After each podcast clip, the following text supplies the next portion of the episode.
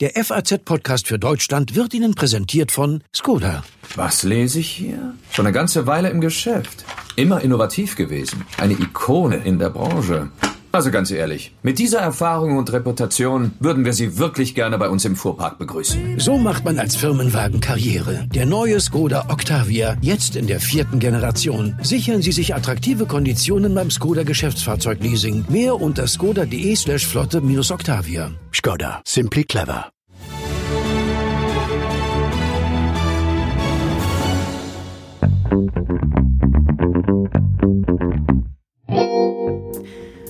Vor gut 100 Jahren durften Frauen in Deutschland zum ersten Mal wählen. 1961 wurde dann zum ersten Mal eine Frau Bundesministerin. Ja, und Jugendliche von heute, die kennen Deutschland nur noch als ein Land, das von einer Frau regiert wird. Auf den ersten Blick hat sich in den vergangenen Jahrzehnten also einiges getan. Aber bis heute sind die meisten Parteien dominiert von Männern. Und auch der aktuelle Bundestag ist so männlich wie lange nicht mehr. Auch die CDU hat das mittlerweile als Problem erkannt und stellt sich die Frage, brauchen wir eine Frauenquote in der Politik? Darüber sprechen wir heute auch im FAZ-Podcast für Deutschland. Zu Gast ist Gerda Hasselfeld, die zurückblickt auf fast 30 Jahre Bundestagserfahrung und sie erzählt uns, wie sie zur vielleicht erfolgreichsten Politikerin der CSU wurde. Außerdem spreche ich mit der jüngsten Frau im Bundestag, Güde Jensen von der FDP, über ihre Wünsche und Forderungen für die Zukunft. Und mein Kollege Eckhard Lohse aus dem Hauptstadtbüro der FAZ, der erklärt uns, warum es ihn nervt, wenn Gleichberechtigung in der Politik als Frauenproblem abgetan wird. Heute ist Montag, der 3. August und ich bin Sandra Klüber. Ich freue mich, dass Sie heute auch mit dabei sind. Im kommenden Bundestag wird die Verpflichtung auferlegt, bis zum Jahre 1953 die Gleichstellung der Frau zu verwirklichen und alle entgegenstehenden Bestimmungen aufzuheben. So hoffe ich doch, dass recht viele Männer auf meine Worte achten werden. Die Frau ist vollberechtigte Staatsbürgerin. Frauen sind nicht besser, sie sind anders und dieses andere brauchen wir, damit die Welt rund ist. Schon seit Jahrzehnten wird über die Rolle von Frauen in der Bundespolitik diskutiert. Und ganz aktuell ist auch wieder die Debatte um eine Quote neu entbrannt.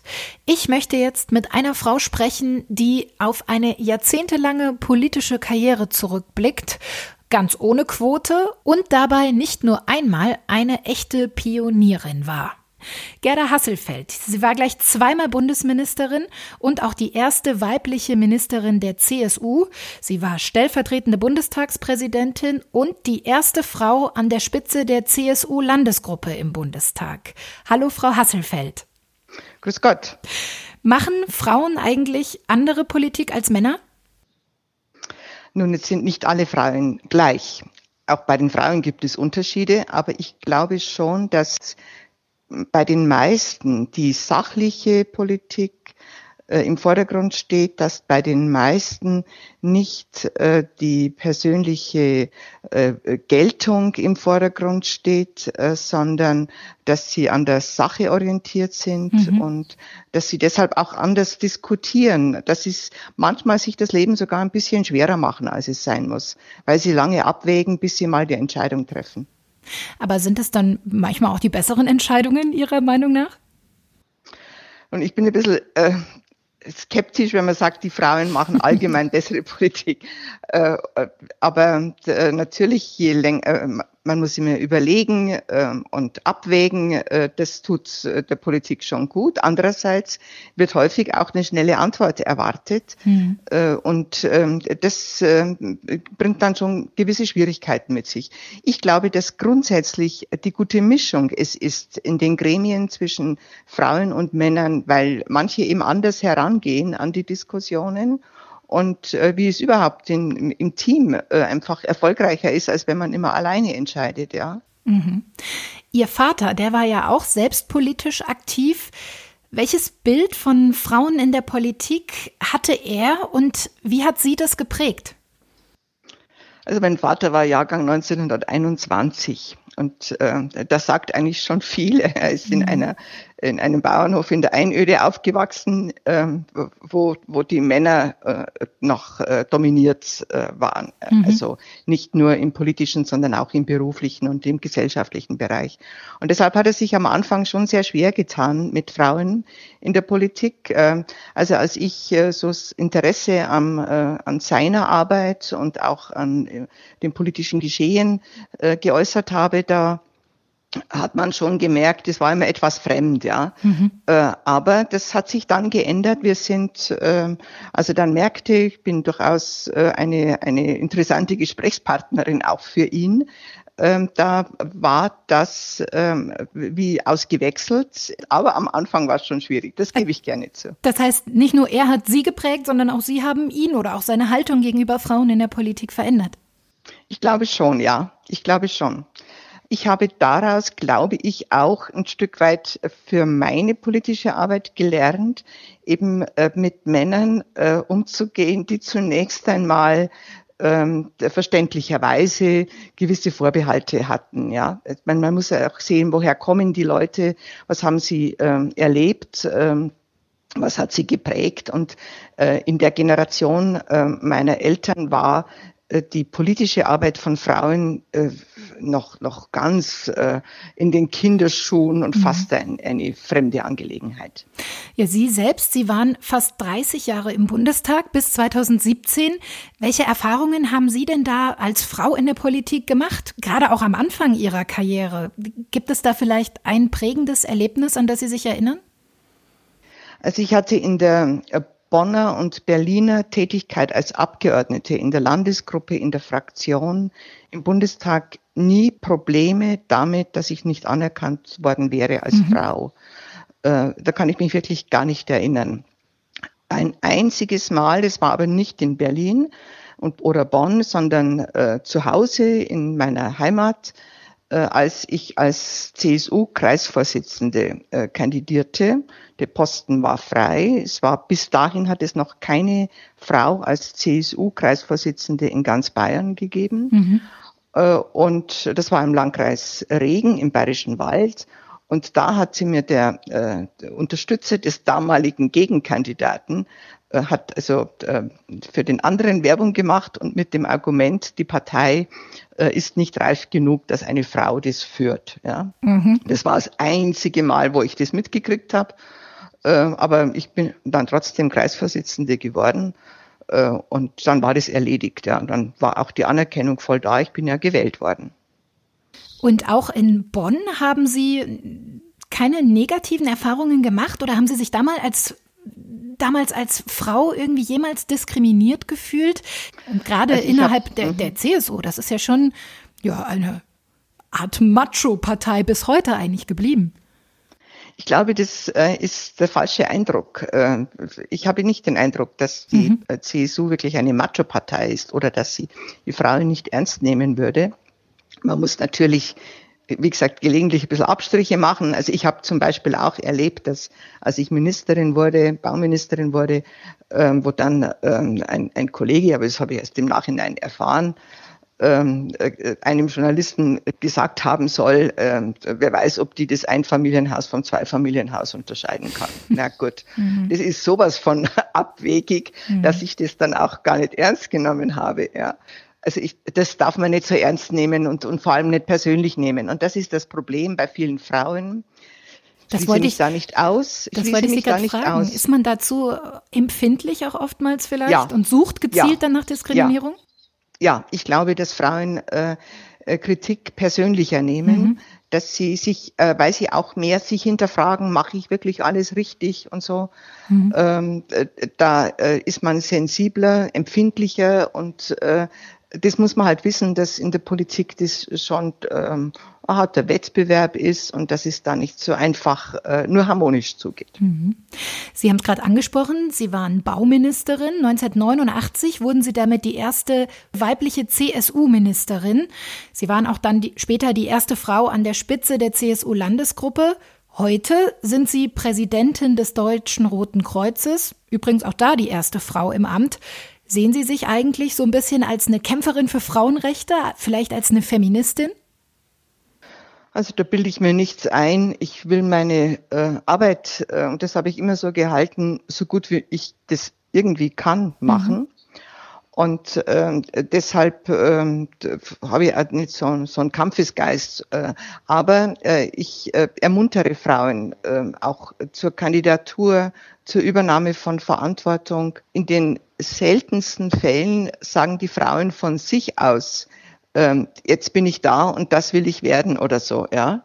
Und sie müssen mehr lernen, äh, auch von sich aus zu sagen, hier bin ich und das, was ihr könnt, das kann ich auch mindestens genauso gut, aber gebt mir die Chance dazu. Mhm. Und ähm, dieses ähm, Selbstvertrauen zu lernen, ohne jetzt äh, äh, zu, zu, zu kämpfen äh, und, und irgendwelche Tricksereien oder so zu machen, sondern einfach zu sagen, ich kann das und ich übernehme die Verantwortung.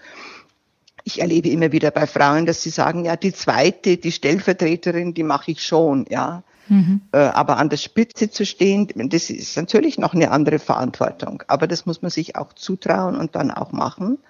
Und auch beim äh, ersten Wind, der mal kommt, nicht gleich sagen, das war's dann, sondern auch dann da zu stehen.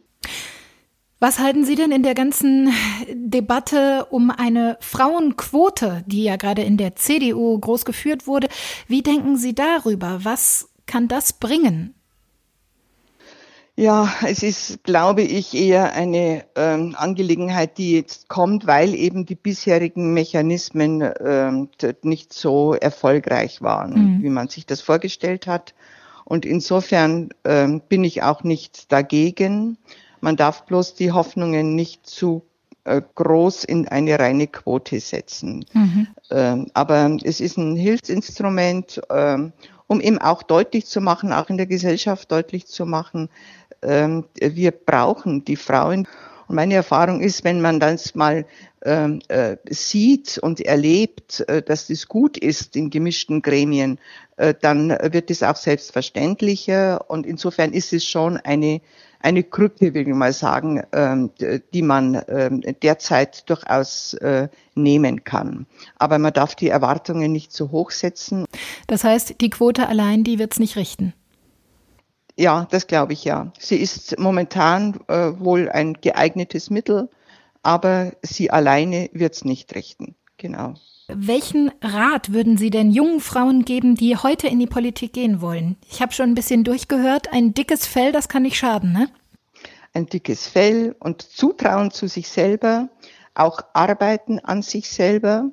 Es wird einem nichts geschenkt. Ähm, also ich, ich habe äh, in, in meiner Laufbahn an mir viel gearbeitet, nicht mhm. weil ich immer noch mehr machen wollte, sondern weil ich einfach die Aufgaben, die ich übertragen bekommen habe, ähm, versucht habe, gut zu machen. Und wenn ich gemerkt habe, dass ich es nicht gut kann, äh, dann äh, versuchte ich an mir zu arbeiten oder eben zu sagen, das bin ich nicht, da gibt es andere, äh, die das besser können. Auch das gehört dazu und nicht verbissen irgendwie ähm, nach, nach höherem zu streben, sondern äh, sich selbst und seinen ähm, Talenten und Eigenschaften irgendwie treu bleiben. Vielen Dank für das spannende Gespräch, Frau Hasselfeld. Das war ein schönes Schlusswort. Gerne.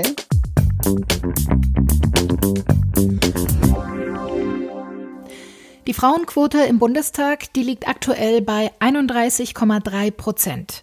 Die Grünen und die Linke, die ziehen den Schnitt dabei aber ordentlich nach oben.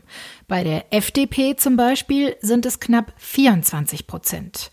Darunter ist auch Güde Jensen. Sie ist gleichzeitig die jüngste Frau im Parlament. Ihre politische Karriere, die steht also noch ganz am Anfang. Wie sie über die Rolle von Frauen in der Politik denkt und was sie sich für die Zukunft wünscht, darüber wollen wir jetzt sprechen. Schönen guten Tag, Frau Jensen. Hallo, guten Tag, Frau Klüber. Sie sind 2017 mit 28 Jahren als jüngste Frau in den Bundestag gewählt worden. Gerda Hasselfeld hat gerade im Gespräch gesagt, dass Frauen in der Politik ein dickes Fell brauchen und dass sie nicht alles persönlich nehmen dürfen. Würden Sie das auch unterschreiben? Also, dass man in der Politik allgemein ein dickes Fell braucht, das unterschreibe ich sofort. Ich denke, dass es vor allem der jungen Generation, die in den Parlamenten sitzt, vor allen Dingen auch ein dickes Fell braucht, mhm. weil junge Menschen und eben Frauen auch, aber vor allen Dingen junge Menschen besonders geprüft werden, besonders äh, auch kritisch beäugt werden. Und ich glaube, das gilt für den Durchschnittspolitiker, der nun mal in jedem Kopf eigentlich erstmal männlich Mitte 50 und einen okay sitzenden Anzug trägt, äh, ist. Das ist sowas, wo ich sagen würde, da ist die Bevölkerung vielleicht weniger kritisch. Aber ein dickes Fell braucht man. Als Frau habe ich den Eindruck gemacht, dass man durchaus an der einen oder anderen Stelle noch mehr, ähm, an noch mehr Kriterien gemessen wird, als die Männer das teilweise werden. Haben Sie da eine Erfahrung gemacht, die Sie mit uns teilen können? Vielleicht eine konkrete Erfahrung? Also ich konkret werde häufig nicht als Politikerin erkannt. Das finde ich ganz persönlich erstmal nicht schlimm, weil man kann das ja relativ schnell auflösen, diese, diese Frage oder das Fragezeichen. Also an welcher Stelle, wenn Sie, wenn Sie im Bundestag unterwegs sind oder Im Bundestag, ja, ja. Also ich habe ich hab nach wie vor auch Situationen, wo ich äh, meinen Ausweis vorzeigen muss, weil eben, und das ist, glaube ich, gar nicht den, den, meinem Gegenüber ist das meistens, ähm, der macht das oder die machen das nicht mit Absicht, mhm. auf gar keinen Fall, aber das finde ich zeigt, dass das Bild, was wir von Politikern im Kopf haben, halt eher ähm, älter und meistens männlich mhm. ist. Und das wiederum spiegelt sich natürlich auch im Verhalten wieder. Und das sind so Dinge, wo ich es dann schade finde, dass wir so wenig auch vor allen Dingen junge Frauen in der Politik haben. Und ich weiß nicht so genau, ob es ein Patentrezept dagegen gibt, mhm. aber Leuchttürme und Vorbilder, die fehlen, glaube ich, definitiv in der Fläche. Ja, bevor wir darüber sprechen, wie man das ändern könnte, wie erklären Sie sich das denn, dass Frauen heute in der Politik eigentlich parteiübergreifend immer noch so unterrepräsentiert sind? Also ich denke, dass es häufig ja damit beginnt, dass man seine politische Karriere oder dass man mit Politik beginnt im Ehrenamt. Ich mache seit zehn Jahren ehrenamtlich Politik, auch neben meinem Bundestagsmandat. Und häufig beginnt es auf kommunaler Ebene. Und wir stellen auf kommunaler Ebene fest, dass es vor allen Dingen Sitzungszeiten sind, die nicht unbedingt familienfreundlich sind mhm. und an ganz, ganz vielen Stellen eben auch nicht unbedingt sehr ansprechend, will ich das mal diplomatisch formulieren, für junge Menschen, die sich einbringen möchten. Da gibt es immer Ausnahmebeispiele, aber so das Gros und das, ähm, das Verständnis, was junge Leute gegenüber Politik haben, vor allen Dingen in der Kommunalpolitik, das ist eben häufig eines ähm, graue Sitzungsräume bis abends spät, eher Männerrunden. Und ich denke, dass wenn man Politik allgemein ein bisschen familienfreundlicher gestalten würde, zum Beispiel immer ein Ende bei Sitzungszeiten anzuberaumen, auch ähm, Möglichkeiten, und das hat ja gerade jetzt die Corona-Zeit gezeigt, äh, hybride Sitzungen zuzulassen. Mhm. Das heißt, wenn man nicht Präsenz teilnehmen kann, kann man zumindest hybrid ähm, einen Teil digital verfolgen oder sich eben auch mit einbringen. Diese Möglichkeiten haben wir bestätigt bekommen, dass es funktioniert. Und ich denke, dass wir dieses Learning auch aus der Corona-Zeit mitnehmen und dafür sorgen können, dass wir da zumindest auch familien- oder auch jugendfreundlicher werden. Und wenn die Basis daraus steht, dann glaube ich, kommen auch mehr junge Menschen in die entsprechenden höheren Parlamente. Das heißt, Sie sagen, man muss eigentlich an einer ganz anderen Stelle ansetzen, als zum Beispiel über eine Frauenquote zu gehen, was ja gerade auch eine große Diskussion ist. Was, was denken Sie über eine Frauenquote? Kann die dann überhaupt wirksam sein? Also eine Frauenquote, wie sie derzeit zum Beispiel in Parlamenten, in, in Landesparlamenten oder auch im Bundestag diskutiert mhm. wird, hat ja ganz klar auch ähm, vom äh, Verfassungsgericht eine Absage bekommen. Das ist auch insofern gerechtfertigt, als dass man nicht an die freie und äh, gleichberechtigte Wahl die Axt legen kann und vorentscheiden kann oder ähm, vorformulieren kann, wie die Listen gestaltet sind. Wo ich aber nicht so negativ eingestellt bin, ist bei der Aufgabe, die Parteien intern haben. Jede Partei kann sich selber Maßgaben im Rahmen einer Satzung oder auch nur Regeln oder auch nur Ziele setzen, mhm. die zum Beispiel auch beinhalten, wie viele Frauen wollen wir in Vorstandspositionen, in Führungspositionen haben, wie viele Frauen wollen wir auf unseren Listen für die entsprechenden äh, Parlamente aufstellen und wie sichtbar wollen wir Frauen machen. Und das ist eine andere Frage. Und da kann man durchaus auch darüber reden, eine Frauenquote zu etablieren. Braucht die FDP denn eine Quote? Also wir diskutieren ja schon seit seit gut zwei Jahren über die Frage, wie bekommen wir mehr weibliche ähm, Vorbilder in die Partei? Wie bekommen wir mehr Frauen für uns, ähm, die sich engagieren wollen, die sich einbringen wollen? Wir haben unheimlich tolle, engagierte Frauen von der kommunalen Ebene bis ins Europaparlament hinein. Und ich finde es gut, dass die Parteiführung sich es zur Aufgabe gemacht hat, diesen Anteil auch erhöhen zu wollen. Dass wir jetzt noch nicht so weit sind, eine Frauenquote verabschieden zu können, das finde ich verständlich, weil wir kommen ja von einem ganz anderen, von einer ganz anderen Debatte. Mhm. Aber ich denke persönlich, dass man eine Frauenquote zum Beispiel auch auf Zeit mit einem sich erhöhenden Schlüssel ähm, etablieren könnte, ohne dass man, dass man irgendwie nicht mehr liberal wäre von wegen Eigenverantwortung mhm. und Leistungsbereitschaft. Sie haben auch gerade schon sich dafür stark gemacht, dass die Politik auch auf Bundesebene familienfreundlicher werden muss, um auch mehr Frauen vielleicht anzusprechen. Sie selbst, Sie ja. haben eine kleine Tochter und die haben Sie als Baby schon ganz früh auch mit in den Bundestag genommen. Das ist ja mhm. alles andere als üblich. War das denn für Sie ein Statement, eine Art Signal oder war das einfach notwendig, weil Sie auch als Mutter weiter arbeiten wollten? Also ich muss dazu sagen, ich bin natürlich nicht die Erste im Bundestag gewesen, die ein Kind oder ein Säugling mit ähm, an den Arbeitsplatz mhm. genommen hat.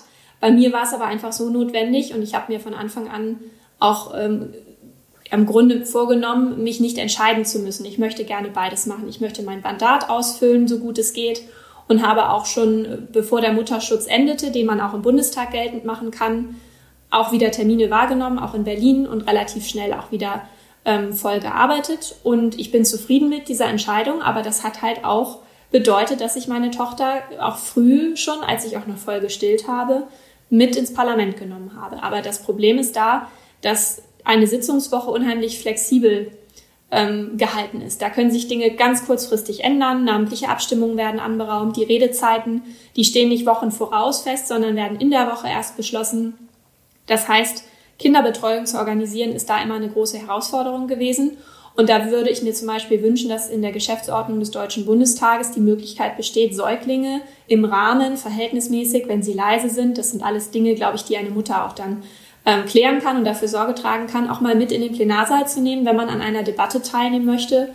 Und genau, äh, weil das ist, die besteht momentan noch. Nicht. Das ist im Moment in Deutschland nämlich nicht erlaubt. Äh, hat Deutschland da einen Nachholbedarf? In anderen Ländern sieht das ja anders aus. Ja, Neuseeland ist ein ganz tolles Beispiel damals mhm. gewesen, als der Parlamentspräsident den Sohn seines äh, Kollegen auf dem Arm hielt, während er eine Rede hielt. Ich finde, wir haben dort im Deutschen Bundestag Nachholbedarf, weil der Deutsche Bundestag den Anspruch haben sollte, ein moderner Arbeitgeber zu sein und ein moderner Arbeitsplatz zu sein. Und ich möchte aus dem Bundestag oder aus dem Plenarsaal keinen Kindergarten machen, aber ich denke, es steht uns gut an, auch wenn wir Familienfreundlichkeit, Vereinbarkeit von Familie und Beruf auch von der Gesellschaft erwarten und versuchen Rahmenbedingungen dafür gesetzlich zu finden, dass dann der Bundestag und die Parlamentarier dort auch im Rahmen mit gutem Beispiel vorangehen sollten. Was wünschen Sie sich denn für die kommenden Jahre für Frauen in der Politik? Also, wie soll denn zum Beispiel der Bundestag aussehen, wenn Sie in Rente gehen? Also ich hoffe, ist ja noch ein bisschen sehr, hin, der aber Frauenanteil, das stimmt. Wer weiß wann. Also ich hoffe, dass sich der Frauenanteil im Deutschen Bundestag und auch in den Landes- und äh, kommunalen Parlamenten deutlich erhöht hat, weil wir Frauen eben nicht nur irgendeine Lobbygruppe sind, sondern wir sind sogar die Mehrzahl in der Bevölkerung. Und ich hoffe sehr, dass wenn ich in Rente gehe, es Normalität ist, dass Frauen Politik machen, gleichzeitig Mütter sind und auch äh, Väter Politik machen und gleichzeitig Väter sind und das auch offen darstellen, denn davon lebt am Ende ja auch so ein Parlament, dass wir nah am Menschen sind und die Probleme und Herausforderungen auch tatsächlich erkennen. Ja, mal sehen. Vielleicht erleben wir das ja sogar schon auch vor Ihrem Renteneintritt. Haben Sie, vielen, haben Sie vielen Dank für das Gespräch, Frau Jensen. Danke an Sie, vielen Dank.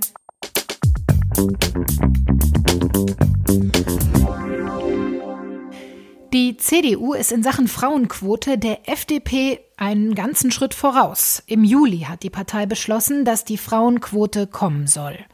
Aber was kann die eigentlich bringen? Und brauchen wir sie überhaupt? Das bespreche ich jetzt mit Eckhard Lose, der das Hauptstadtbüro der FAZ leitet. Hallo, Herr Lose. Hallo. Ja, nach langem Hin und Her hat sich die CDU jetzt doch auf die Einführung einer Frauenquote geeinigt. Was ist denn da genau geplant? Also zunächst einmal hat sich eine ähm, Führungskrew in der ähm, CDU geeinigt, das einem Parteitag vorzuschlagen. Und da ist schon der erste Haken dran. Also in der Parteispitze gibt es eine ganz klare Befürwortung für eine mhm. Quote.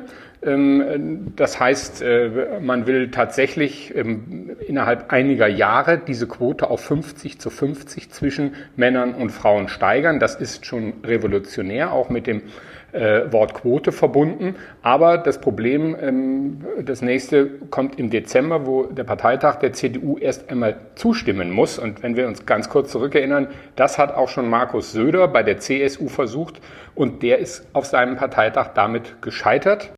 Ja, ich äh, weiß, Sie haben keine Glaskugel vor sich stehen, aber wie wahrscheinlich ist denn die Quote?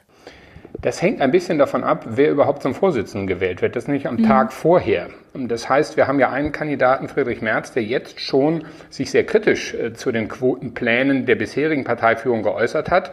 Das wäre dann natürlich schwer vorstellbar, wenn der eine Mehrheit auf dem Parteitag kriegt, neuer Vorsitzender wird und am nächsten Tag in einer sehr zentralen ähm, Frage der Satzung, das ist ja keine Banalität, das ist ja etwas, mhm. was tief ins Parteileben eingreift, ähm, gleich etwas äh, durchsetzen müsste, was er eigentlich gar nicht will. Würde Herr Laschet gewählt, sähe das schon anders aus. Der hat sich allerdings noch gar nicht zu diesen Plänen ähm, geäußert. Wir können also nur unterstellen, dass er vielleicht etwas ähm, mehr und etwas positiver ähm, zu den Quotenplänen steht als äh, Herr Merz. Also Sie sehen, das steht alles noch auf wackeligen Beinen. Hm. Die Frauenquote ist ja aber nicht nur in der CDU umstritten. Lassen Sie uns also doch noch mal kurz auf die Pro- und Kontraliste gucken. Was spricht denn eigentlich generell für eine Quote in der Politik und was dagegen?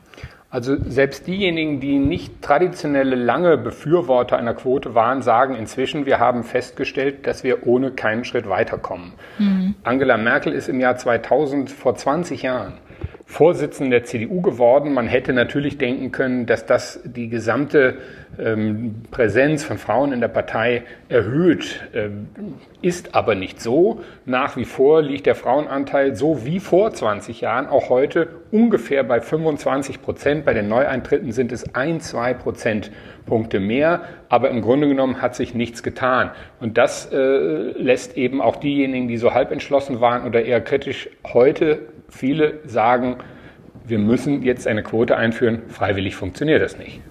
Mhm. Wie beurteilen Sie denn die Rolle von Angela Merkel, was die Stärkung von Frauen in der Politik angeht? Also zunächst einmal ähm, hat sie natürlich in ihrer frühen Phase alles getan, um nicht den Eindruck zu erwecken, hier käme nun jemand mit, einem, mit einer Spezialmission Frauen. Äh, mhm. Sie hatte sich ja gegen erhebliche Widerstände, vor allem in der CSU, durchsetzen müssen. Äh, da gab es ja auch äh, unschöne Beschimpfungen oder, oder, oder ähm, Kosenamen, die nicht als Kosenamen gedacht waren. Ähm, ich erinnere an die Zonenwachtel, die, ähm, mhm. ähm, mit der sie beschimpft wurde. Sie hatte nun wirklich nicht vor, zu sagen, so, und das Erste, was ich tue, ist euch zu zeigen, äh, dass ich hier mal Frauenpolitik in der Partei mache. Da war sie sehr zurückhaltend. In ihrem persönlichen Umfeld, auch dann, als sie Kanzlerin wurde, im Kanzleramt, hat sie durchaus Frauen in, ihren, in ihr engeres Umfeld, in ihr engstes Umfeld äh, genommen. Allerdings sind auch heute im äh, Kanzleramt die Abteilungsleiter, und das seit vielen, vielen Jahren, ähm, durch die Bank ähm, fast ausschließlich Männer. So, das mhm. ist also so ein, ein gemischtes Bild. Eigentlich hat sie erst, ähm, als ihre Kanzlerschaft schon sehr weit vorangeschritten war, äh, sich etwas deutlicher artikuliert zugunsten der Frauen. Aber wenn man eins nicht sagen kann, ist, dass das ein Top-Thema ihrer Vorsitzendenzeit oder ihrer Kanzlerschaft gewesen ist, in die eigene Partei und damit natürlich auch in den Bundestag äh, mehr Frauen zu bekommen. Das Thema Gleichberechtigung, das wird in der Politik ja auch bis heute noch oft als ein Frauenproblem abgetan. Wie sehen Sie das denn?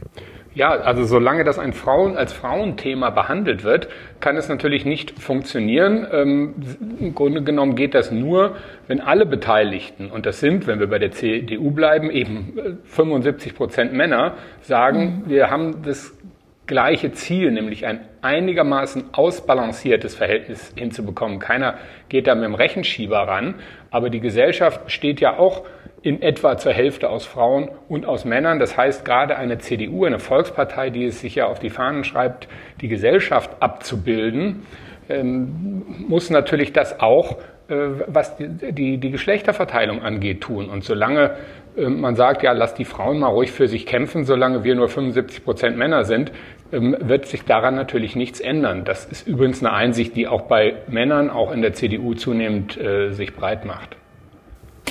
Welche Verantwortung hat Ihrer Einschätzung nach denn Politik für mehr Gleichberechtigung auch in der gesamten Gesellschaft? Also im Endeffekt kann man ja sagen, wenn es nicht mal im Bundestag in der Politik funktioniert, wie soll es dann in der breiten Masse eigentlich funktionieren? Na, Politik hat natürlich immer eine Vorbildfunktion und es gibt ja auch äh, sehr viele, nicht nur Politiker, auch jenseits davon, die äh, durchaus stolz äh, darauf sind, äh, dass wir als eines der nicht so zahlreichen Länder der westlichen Welt äh, nun schon seit langer Zeit äh, eine Frau als Regierungschefin haben. Also das kann schon Vorbildfunktionen haben. Aber auf der anderen Seite muss es, ähm, ich habe es eben schon kurz angedeutet, im Grunde genommen natürlich andersherum geschehen. Politik bildet ja auch Zustände in der Gesellschaft ab. Und mhm. äh, insofern ist es erstaunlich, wie spät die Politik, äh, die Parteien oder die meisten Parteien äh, da dran sind. Denn in der Gesellschaft selbst hat sich da ja schon sehr vieles verändert. Wenn wir alleine mal äh, gucken, wie die Präsenz ähm, etwa inzwischen Frauen in der Bundeswehr, auch noch nicht so viele, aber das gibt es seit, seit Jahren. Frauen in der Polizei, ähm, von klassischen Berufen, wie wir es schon lange kannten, natürlich Lehramt, Ärztinnen, ähm, mal abgesehen. Also da bildet die Politik in weiten Teilen inzwischen nicht mehr das gesellschaftliche Bild ab. Und das ist für eine Volkspartei natürlich besonders dramatisch. Vielen Dank an Eckhard Lose nach Berlin für Ihre Einschätzungen. Sehr gerne. Ja, ob die Frauenquote bei der CDU kommt, das bleibt abzuwarten bis zum Dezember, bis zum Bundesparteitag. Aber eins ist heute, glaube ich, deutlich geworden. Ohne Quote wird sich in der Politik wohl so schnell nichts verändern. Die Quote allein reicht aber auch nicht, sondern kann nur eine Unterstützung sein. Und damit sind wir am Ende des heutigen FAZ-Podcasts für Deutschland angelangt. Ich freue mich, wenn Sie auch morgen wieder mit dabei sind, denn dann sieht die Welt vielleicht schon wieder anders aus.